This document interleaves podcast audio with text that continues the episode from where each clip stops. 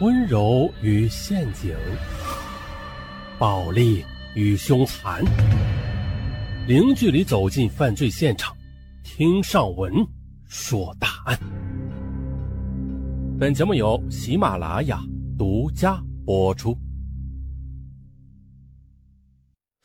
众所周知啊，这网上 QQ 聊天的随意性很强，在网上随便搜一个 QQ 号就可以成为网络好友，还可以。天南海北的扯，就像现在的微信一个道理。当闲来无事之时，便坐下啊，扯一会儿啊，来放松一下，发泄一下压力啊。有好处，它自然就有坏处。那些网络骗子什么的，咱们就先不说。今天的这个坏处啊，咱们就先说一下。就当一方聊天者的感情抒发伤害到另一方的聊天者时，对其形成现实中的侵害时啊。这受害的一方却很难寻找出对方在现实中的身份，即便明明知道对方是谁，或者双方实际上认识，但也无法证明使用该 QQ 号聊天的人和注册 QQ 号的是同一个人。由此呢，这法律上就开始实名制了嘛？啊，一旦实名制，这种现象就会大大的缩小。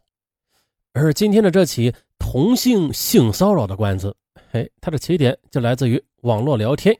QQ 说的是两名三十岁出头的少妇，一个是公司白领，一个是电视台的节目主持人。他俩就是通过 QQ 聊天相识的。啊，一开始聊的是热火朝天，但是没聊多久啊，就反目成仇了。啊，那既然没有共同语言，那就不聊了吧。可是这女白领她却通过语言刺激和威胁恐吓。竟然呢，将女主持人整出了严重的精神障碍，呃，就是弄得精神都不正常了。哎呦，这这两个少妇啊，她到底是聊了什么呀？这聊天怎么能把人聊出精神病来呀？这还不算呢，弄出病来的女主持人，在协商解决问题不成后，便将对方告上了法院，索赔八万元。于是呢，二零零九年九月二日，当地法院判决了这起同性聊天引发的全国首例人身损害的索赔官司。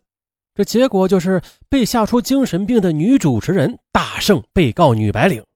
可谁能想呢？一审过后，这被告女白领她不服，于是提起上诉。南京市中级人民法院接手之后。经过长达数月的谨慎审理，于二零一零年六月四日作出终审判决，驳回上诉，维持原判。呃，这什么样的聊天内容需要承担如此高的败诉责任呢？咱们从头说起。宋丽是南京一家电视台的漂亮主持兼记者，在当地观众中是很有些名气的。她呀，和许多年轻女性一样。宋丽闲暇时也好坐到电脑桌前，与同学或者网友聊聊天。在宋丽的 QQ 里，有一个名字叫郭瑞的男子，此人是宋丽的一个真实的网友。郭瑞啊，被公司派驻到杭州工作，和一个名叫王凯的同事共用一舍，啊，就是在单位里的集体宿舍，并且啊，共同使用呃房间内的一台电脑上网。也正是因为这个缘故，后来经郭瑞介绍，王凯变成了宋丽的网友。王凯呢，大宋丽几岁，是个能说会道的男人。两人在相识之后，由于聊得很投机，还不久呢，还在网下见了面。不过，这王凯和宋丽啊，虽然是见了面，但是他俩还是保持着正常的交往。也正是因为如此吧，他才敢在妻子女儿面前炫耀，称自己认识电视台的一个漂亮的女主持。啊怎知这此言一出，却引起了妻子陈红的极大兴趣，表示若有机会啊，他也想见一见和自己一般大的宋丽。那王凯的媳妇陈红也是个漂亮的女人，大学毕业后，她是一直从事财会工作。但是啊，令王凯遗憾的是啊，和陈红成家生女之后，这难言的苦衷也渐渐的多了起来。而这其中的主要原因就是陈红对他的感情不太投入。为这烦恼啊，王凯多次向郭瑞还有宋丽请教解决方法。可是，尽管两人帮他出了不少主意吧，但是王凯尝试之后仍然没有感到效果。后来有一天晚上，王凯又和宋丽在网上聊天，可正聊的时候，领导打来电话说找他谈工作。嘿，就在他去客厅接电话的间隙，陈红坐在电脑前和宋丽聊了起来。陈红她并未隐瞒自己的身份，并且提出啊想和宋丽做姐妹啊，行啊，不介意的宋丽表示同意。随后，宋丽加了陈红的 QQ 号。这晚，陈红和宋丽聊得很开心啊，他们既视频欣赏了对方的相貌，还交换了手机号。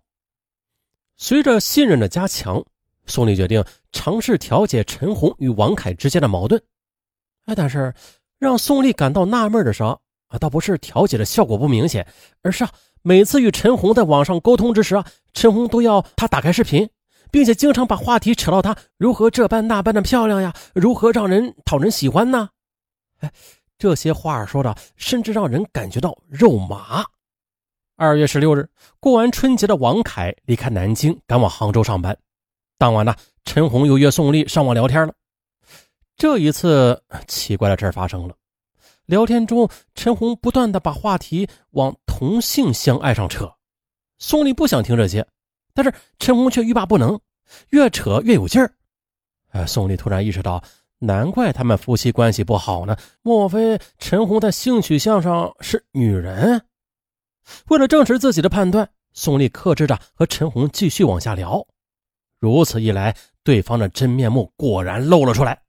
由于不配合，所以聊得很不开心。最后，宋丽便中断了与陈红的对话。可是陈红并未因为宋丽反感而收手。到了十八日这天，他无论白天还是在晚上吧，只要一有时间啊，就追着宋丽不放，要求宋丽做他的同性恋人啊。宋丽听后自然不愿意了啊，就就劝他说：“你应该去自我矫正，或者去看心理医生。”陈红听后不以为然，他根本就听不进宋丽的开导，并且一个劲儿的称：“我一直以为啊，我应该做个男人的，我必须把你追到手。”见陈红如此固执，宋丽严肃地批评了他。但是陈红不肯罢手，宋丽只好以躲避来摆脱纠缠。次日晚上，宋丽把接触到陈红遇到的惊人的发现又告诉了王凯。一听说与自己结婚多年的妻子竟然有双性的取向，王凯简直不敢相信这是事实。而也就是在这个晚上，王凯把从宋丽处得到的情况又告诉了郭瑞。郭瑞震惊之余，连称王凯糊涂啊啊！两个好朋友经过协商，决定这事儿我们呢暂时不捅破，而是请宋丽多做陈红的转化工作，看能否把他给拉回来。可宋丽啊，他极端反感陈红了。那这些天来，他已经被陈红弄得寝食不安。他本来打算将陈红拖入黑名单的，但是又碍于郭瑞和王凯的求情，只好克制住了糟糕的心情啊，答应了试着做一些陈红的工作。接着呢。为了能使自己的说服更有效果，宋丽学了不少有关于处理同性恋方面的知识。其实啊，这宋丽的想法太过于天真了。当他再次打起精神疏导陈红时，他这才领教了对方的厉害。在接下来的沟通中呢，陈红突然反客为主，步步紧逼宋丽不放，语言也变得更加放纵与大胆。更要命的是，宋丽只要采取回避态度，陈红就没完没了。有时候啊，一夜竟然能发十多条下流的示爱短信到他手机上，而一旦宋丽关掉手机，那第二天上班，陈红就会变本加厉的骚扰他，搞得他不堪心理重负。